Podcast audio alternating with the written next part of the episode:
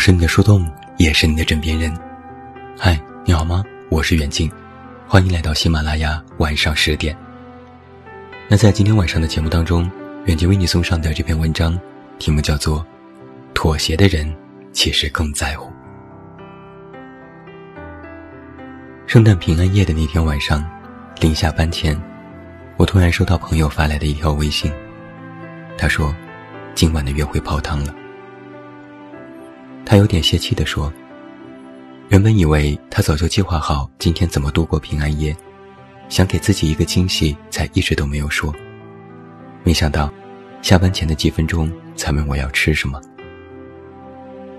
一想到各大餐厅人满为患，他怎么都提不起精神，淡淡的回复了两个字：随便。手机另一端的男友似乎是察觉到了他的不开心，试探性的。”发来了各种餐厅的链接，让他在其中挑选出喜欢的一家，表示自己先过去排队。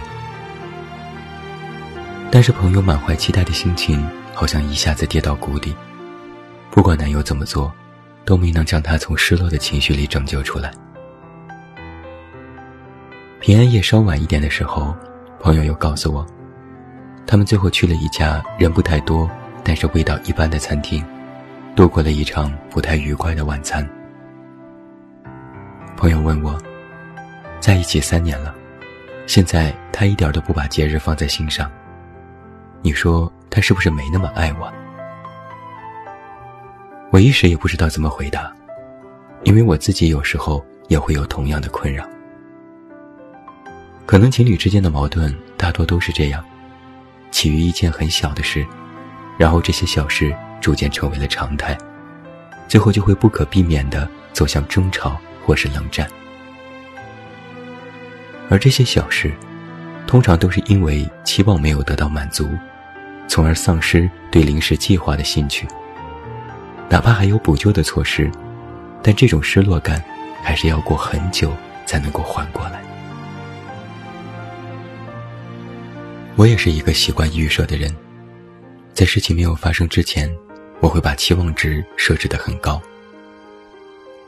大概是因为从小到大，身边的很多事情都在比较顺利的轨道运行，没有太多大起大落的失望，因此达到的预期，在我看来，都成为了一件理所应当的事情，以至于到了成年以后，很多事情在没有达到预期的时候，就会出现停滞，而这种停滞状态。在感情关系里会非常的明显，大多都会演变成一次次大大小小的冷战。就像我和我的爱人刚在一起的时候，有一次，我带着期待他陪我逛街的心情，问他周末有什么安排。他回复我说，打算和朋友一起打游戏。那一刻，我试图掩饰内心的失望，但还是让不开心从话语的语气里溜了出来。我说：“那你打吧，我一个人去。”虽然我很希望他能看穿我的不开心，并改变想法和我一起逛街，但我就是没有直接说出口。我想那时候，就算他已经察觉到了我的情绪变化，在和他选择打游戏之间的联系，但是让他放弃和朋友在游戏场肆意狂欢的机会，仍然是一件困难的事情。诸如此类的矛盾，其实还有很多次。而在这种恋爱关系里的小小不和谐，更像是一场又一场的博弈和较劲，发展到最后，便成为了冷战。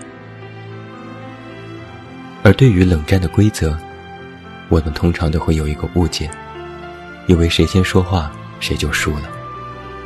冷战到最后的那个人才算是赢家，总以为对方的示弱。会显得自己更加重要。直到后来，我在《简爱》里看到这样的一句话：“爱情是一场博弈，必须保持永远与对方不分伯仲、势均力敌，才能够长久以往的相依相惜。因为过强的对手让人疲倦，太弱的对手令人厌倦。所以我们往往常说。”舒适的爱情，往往是两个人的势均力敌，没有输赢和强弱。这实际上意味着是一种权力关系的动态平衡。主动妥协让步的人其实也没有输，反而因为宽容而显得更加高大。对于博弈这件事的理解，让我联想到小时候和妈妈去买衣服的经历。每一次和我妈逛街的时候，我总能够见识到她和店家砍价的过人本领。通常，她看中的一件衣服不会立马拿出结账，而是会先和店家谈判一番。我妈也总能够挑出这件衣服的瑕疵，以此为由，希望店家能够便宜点。最后再放出大招，报心理价位。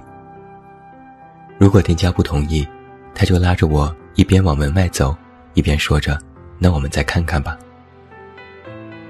店家看着我妈坚定的转身，故作镇定的说着：“喜欢就再添点都是亏本买卖。”我妈毅然决然。最后还是店家妥协，喊着我们说：“那就拿去吧。”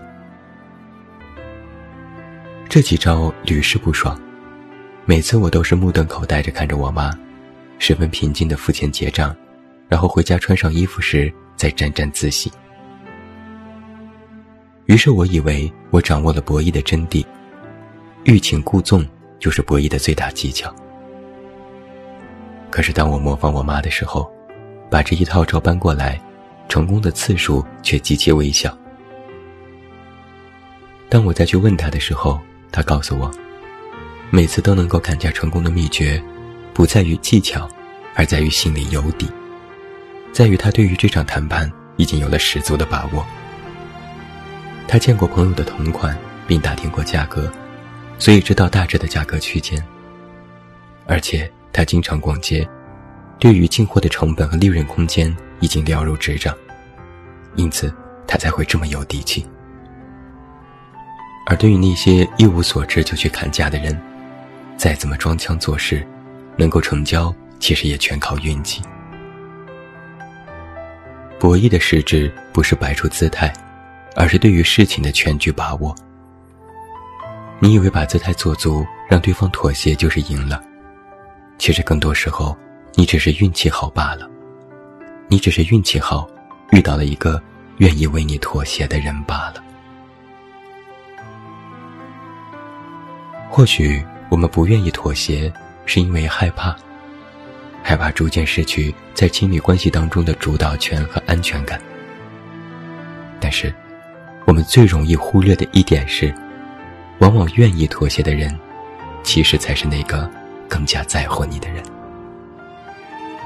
如果我们总是等待对方向自己妥协，而恰好对方也是这么想，或许僵持一段时间，等彼此的力气和耐心都耗尽，这段关系也就这样结束了。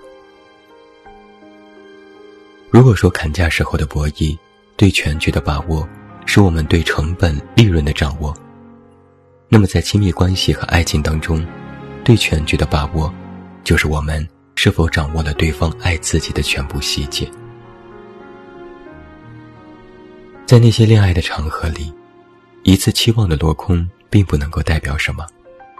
与其陷入一次失望，不如把全部的力气用来爱和回应。如果你有幸遇到了一个愿意为你妥协的人，也请记住，那并不是无缘无故，也不是理所应当。你应该回以拥抱，回以爱，回以你全部的热情。那个妥协的人，其实更在乎。希望你也是那个人，希望我们都遇到那个人。我是你的树洞，也是你的枕边人。关注公众微信，这么远那么近，找到我。我是袁静，晚安。